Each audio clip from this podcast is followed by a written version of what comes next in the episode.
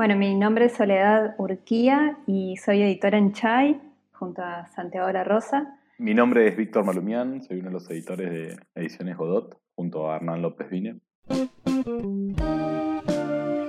¿Qué es un editor? Y un poco, bueno, llegué a ser editora y, a una editorial de alguna manera.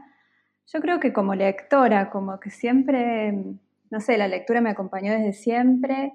Incluso yo, bueno, tengo formación en otras cosas, siempre trabajé de distintas cosas, como muy, muy diferentes, pero siempre sentí que la, literatura era una constante en mi vida y nunca, si bien también escribimos los dos, y leemos mucho como que nunca nos profesionalizamos y en 2018 surgió un poco esta idea de como de crear de alguna manera una editorial dedicada a la traducción de narrativa contemporánea. Y bueno, no sabíamos nada, o sea, solamente sabíamos leer en ese momento y fue medio, hablamos con mucha gente, como con personas que tienen como mucha experiencia en el mundo de la edición y eso nos ayudó un montón que además es algo que seguimos haciendo, como preguntando, bueno, a Víctor mismo le preguntamos muchas cosas en general. Y bueno, todavía sentimos o siento que, que todo, todos los días aprendemos algo, porque la, verdad es que fuimos aprendiendo muy sobre, sobre la marcha, haciendo los libros, de alguna, de alguna forma. Leímos un par de libros de edición, no sé, independientes de qué, y eso fue toda nuestra formación, digamos, como esa fue nuestra educación formal y bueno, y ahí arrancamos un poco eh, a hacer libros, de alguna manera. Coincido con Soledad, me parece que, ante todo un editor, un editor es un gran lector o una gran lectora, o al menos un lector voraz, ¿no? Gran parte del trabajo es, son los no. Esto no se publica o esto sí se publica. Después, ¿qué es un editor? No tengo la menor idea. Nosotros hicimos un poco el recorrido parecido a lo que hicieron los chicos de Chai, ¿no? de, es un milagro que la editorial esté viva y funcione, porque la cantidad de veces que nos equivocamos no tiene nombre. Y, nosotros habíamos empezado como una revista cultural en realidad, se llamaba Esperando Godot, y llegamos a hacer 20 números durante 5 años. Gran parte de esas revistas se repartían de forma gratuita. Después, miren el tiempo que les hablo, salían un peso con 50 los primeros números, y se vendían en kioscos de diario. Eso también nos dio una perspectiva bastante clara del choque que tiene lo cultural con lo económico, vender en un puesto de una revista cultural te, da un pantallazo bastante real de cómo funcionan muchas otras cosas. Nosotros nos, anclamos mucho más en la no ficción. Y, me parece que gran parte de lo que, más nos divierte es descubrir autoras o autores que no, no fueron traducidos al castellano, que no son conocidos acá y, y ponerlos en juego. Sobre todo de textos que al leerlos nos hagan ver la realidad de otra forma o la sociedad de otra forma a, nosotros últimamente lo que nos pasa es como que hay tres grandes categorías de los libros que sí, bueno, esto no lo voy a publicar, otra categoría que es, eh, lo publicaría, y una que es, necesito publicar esto. Necesito publicar esto, necesito que otra gente lea esto, charlarlo, todo el mundo debería conocer esto. Y por último, me parece que gran parte del tiempo hoy se nos está yendo en cómo hacer que la gente lea esto, ¿no? Ya sea lo que sea la definición estética que tenga cada uno sobre la literatura o sobre la no ficción, cómo llegar en, tiempos donde el libro dejó de ser el, objeto predominante en, la cultura, cómo seguir interesando a las personas para que lean. y lean sobre todo, generar comunidades en torno a nuestros catálogos, ¿no? lean lo que nosotros publicamos. Sobre el trabajo diario. La sensación que yo tengo es que paso mucho tiempo leyendo en un drive, como las traducciones en nuestro caso eh, requieren bastante trabajo, no sé si algunas más, algunas menos, pero hay mucho trabajo de, no sé si de edición puntualmente, pero sí, las leemos mucho, pensamos casi, no sé si cada palabra, pero como que eso a mí personalmente me lleva un montón de tiempo. Y después un montón de cosas, no sé, desde el diseño, lo que decía Víctor, bueno, el libro en este momento dejó de ser, no sé, compite con Netflix, con los smartphones. Hay un montón de cosas que como requieren nuestra atención todo el tiempo y el libro está ahí. Bueno, ¿cómo se hace para que un libro sea un objeto hermoso, además de un buen libro, para, bueno, para que de alguna manera capte esa atención que hoy está muy dispersa de alguna forma? Entonces, bueno, pensamos mucho el diseño, bueno, pensamos mucho, además de leer, nosotros, eh, como son traducciones, en general investigamos mucho qué está pasando en en otros países y a partir de ahí, bueno, vemos si están disponibles los derechos y, bueno, y después lo, leemos y después hablamos mucho de los libros que leemos, como lo que decía Víctor, hay libros que nos gustan, pero sentimos que no, no son para nuestro catálogo o que no aportan nada como el distinto al escenario literario, no sé, latinoamericano. Entonces, gran parte del trabajo también es eso, pensar, bueno, ¿por qué traduciríamos un libro? Y bueno, lo hablamos mucho con Santiago, lo hablamos mucho con Federico Falco, que dirige la, colección de cuentos. Eso también nos lleva tiempo. Y después no sé en qué se nos va. Yo tengo muchas amigas acá que, que no leen y no, como que no, no están en contacto con el mundo del libro, entonces me preguntan, bueno, pero ¿qué hace una editora? ¿Traduce los libros? No. ¿Escribe los libros? No. ¿Diseña las tapas? No. Y siento que no hago nada, ¿viste? Como que la sensación es, bueno, ¿qué le digo a esta gente? Y todavía no tengo tan armado ese discurso. Bueno, ¿qué hago puntualmente? Leo muchísimas veces cada traducción, tratamos de que las traducciones sean accesibles y amigables, tratamos de que los libros sean lindos, elegimos los libros, pensamos un catálogo, bueno, por ahora esas cosas se me fueron ocurriendo, pero, bueno, supongo que hay más. A nosotros el día a día se nos va pensando en cómo, cómo lograr, me parece que hay un doble pacto, cómo lograr que los libros, para terminar una frase, nunca termino las frases, cómo lograr que los libros lleguen a las y los lectores. Hay un doble pacto del que hablaba Calazo, de que, bueno, vos haces un pacto con el autor o con la autora, de que el libro te parece que es bueno y por eso vas a poner tu dinero en ese libro y y vas a hacer todo lo posible para que llegue a la mayor cantidad posible de lectoras y de lectores. No sé cuál es el universo de posibilidades del marxismo y la filosofía del lenguaje de Bologino, pero yo debería intentar que le lleguen a todo ese universo. Y hacia el otro lado tenés el pacto con la sociedad de decir, che, este libro me parece tan bueno que decido incorporarlo a mi catálogo, invertir, etc. Cada vez más me parece que en la edición independiente o la edición a pequeña escala, no solo el 50%, diría que el 60% del laburo de, del editor y editor es ser un agitador cultural y lograr que ese libro llegue a buen puerto. Me parece que la idea de que el trabajo del editor o la editora termina cuando el libro está impreso y sin erratas es una idea medio pensada para otra cadena de producción donde hay una persona que es de logística, una persona que es de prensa, una persona que hace, no redes sociales, otra que. Digo, cada uno tiene una tarea. Si hay algo que caracteriza a las pequeñas editoriales es que todas esas tareas están atravesadas por el editor o la editora que puede ir pivoteando desde manejarse con periodistas para, lograr entrevistas para con el autor o la autora, o notas más extensas, etcétera, hasta interactuar con el diseñador para, o la diseñadora para poder lograr una bajada en la tapa que, sea más fidedigna de la idea que tenía estética sobre ese libro, etcétera, etcétera. Y creo que la supervivencia de estos proyectos, porque muchas veces es como que es un poco tabú hablar de, de la parte comercial, está muy relacionada a cómo logre generar esa comunidad en torno al catálogo. Por ende, por eso nuestra obsesión hoy es entender cómo funciona eso. Sin, y me parece que esa es la verdadera división entre editoriales, no tanto de tamaño, sino de las que ponen por delante salir a preguntarle al público qué está esperando y entonces publican en consecuencia, versus los que publican lo que les apasiona y después salen a buscar un grupo que puede leer eso.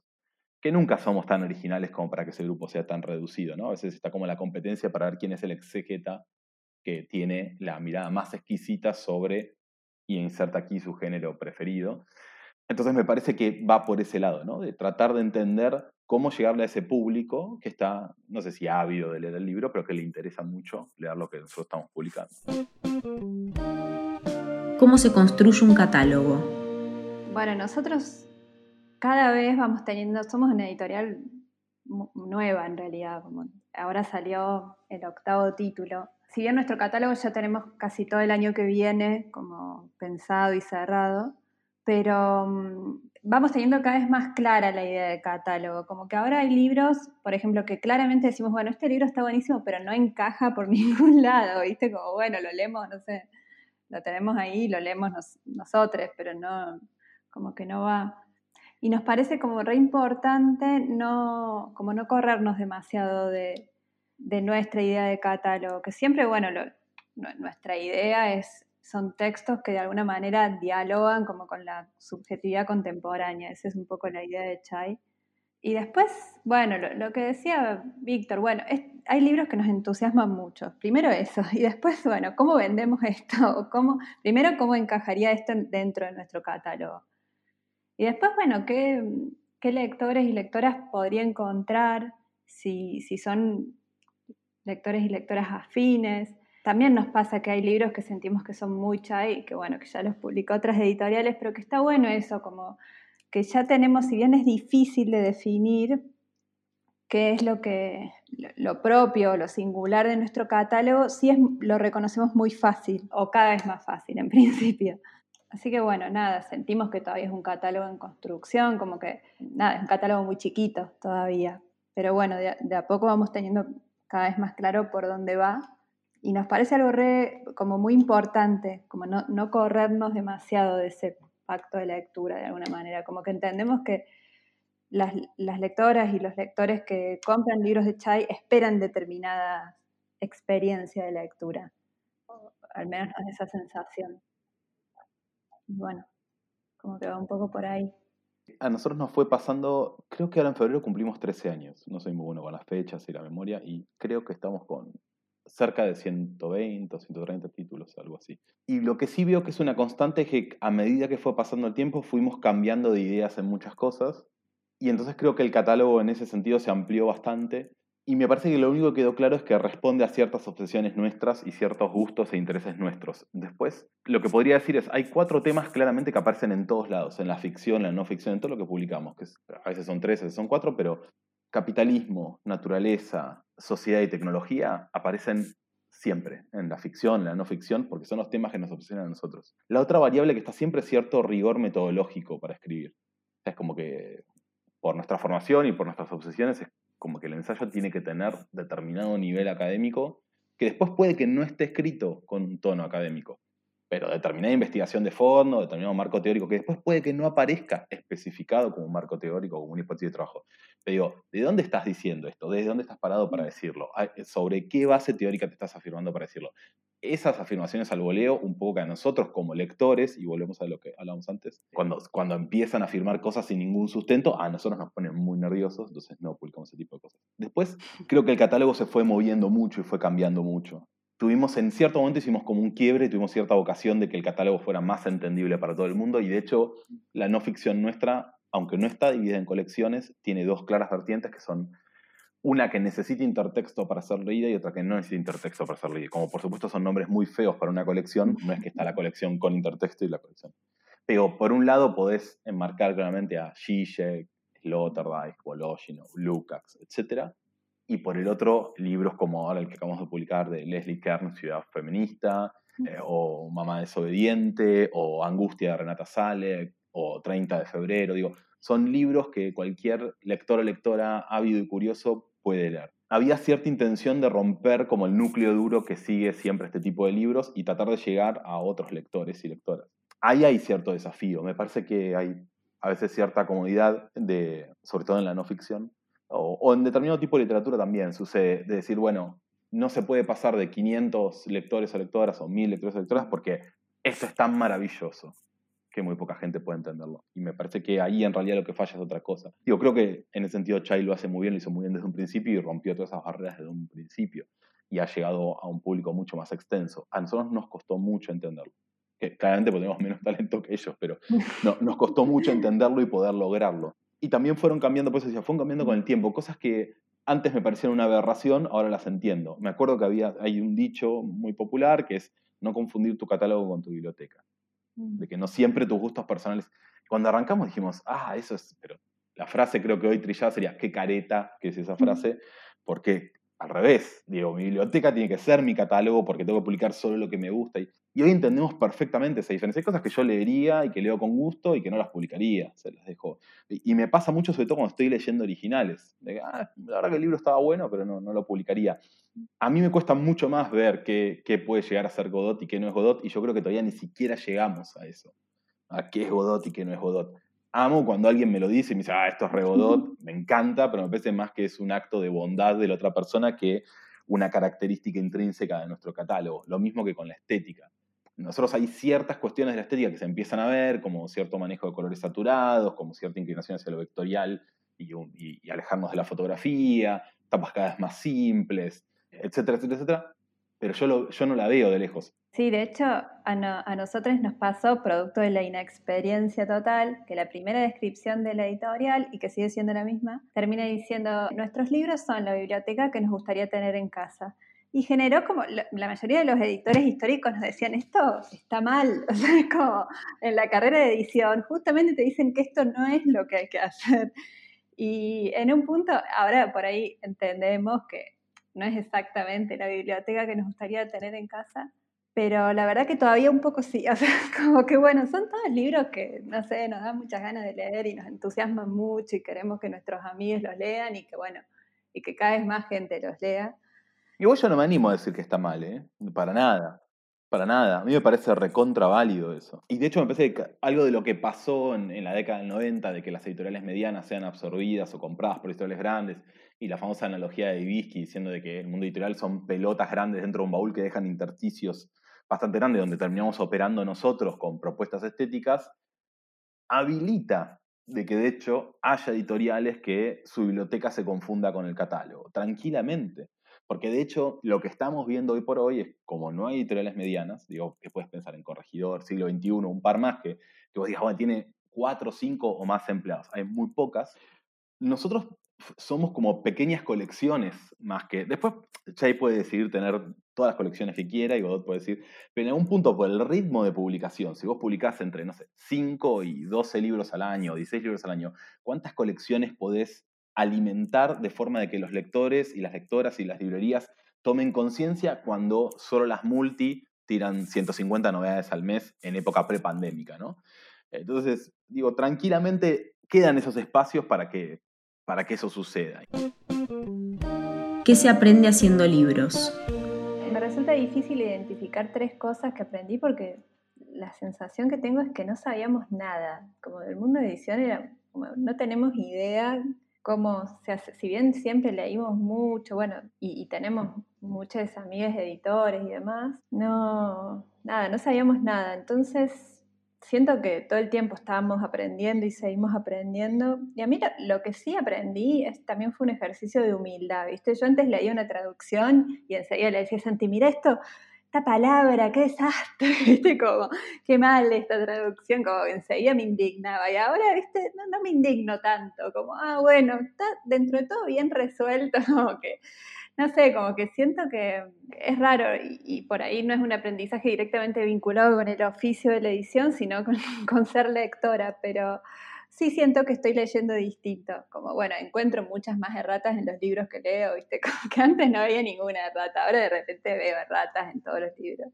Y eso, y después, no sé, yo lo que sí sentí desde el principio fue como bastante generosidad, como que la gente nos compartió mucha información, nos ayudó un montón, como nos, recibió muy bien, como todo el, ambiente literario, lo mismo las lectoras y los lectores, como fue bastante sorprendente esa, esa recepción de alguna manera. Y sí, sí es cierto que, no, no sé si es un aprendizaje, pero me sorprende lo, que decías vos, por ahí uno se imagina el trabajo de edición como más de estar leyendo o trabajando textos y la realidad es que todo el tiempo estás hablando con los otros actores y, de la cadena, de alguna forma, no sé cómo decirlo de una forma más poética, pero es eso, como bueno, con la distribuidora, con los les libreres, como que realmente sentís parte, sentís que sos parte de algo como más grande de alguna forma. Y eso está muy bueno, no sé, con la imprenta, como incluso con rubros que, qué sé yo, son distintos.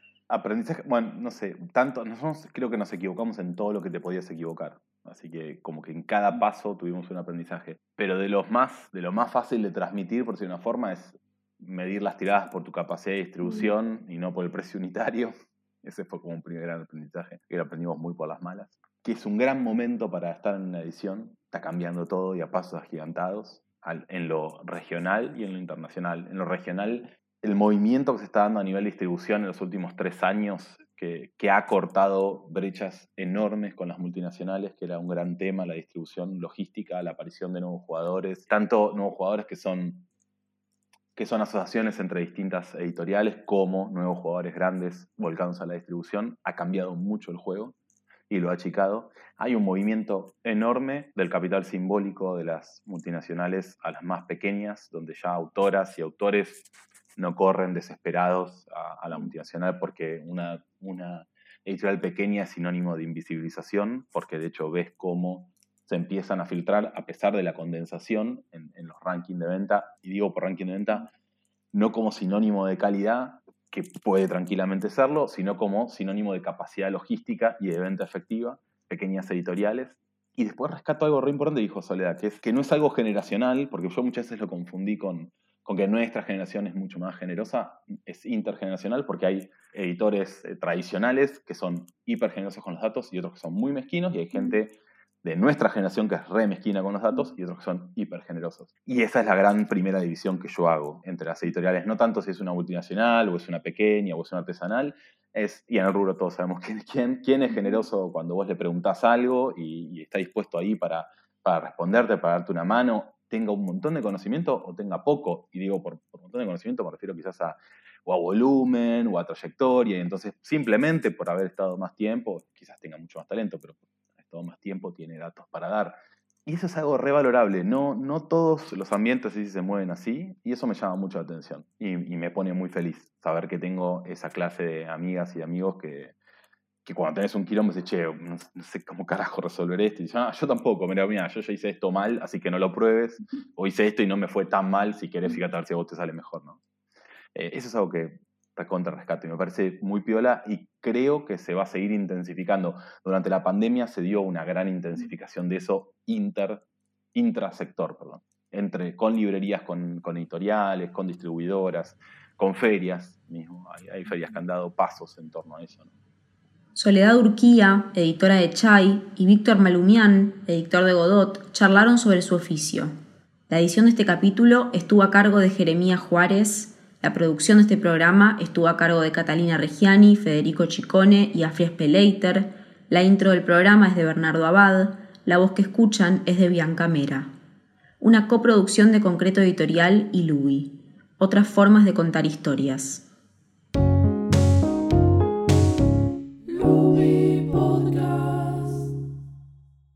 Is Ryan here and I have a question for you. What do you do when you win? Like are you a fist pumper? A woohooer, a hand clapper, a high fiver. I kind of like the high five, but if you want to hone in on those winning moves, check out Chumba Casino. At ChumbaCasino.com, choose from hundreds of social casino style games for your chance to redeem serious cash prizes. There are new game releases weekly, plus free daily bonuses. So don't wait. Start having the most fun ever at ChumbaCasino.com. No purchase necessary. VGW. Void were prohibited by law. See terms and conditions. 18 plus.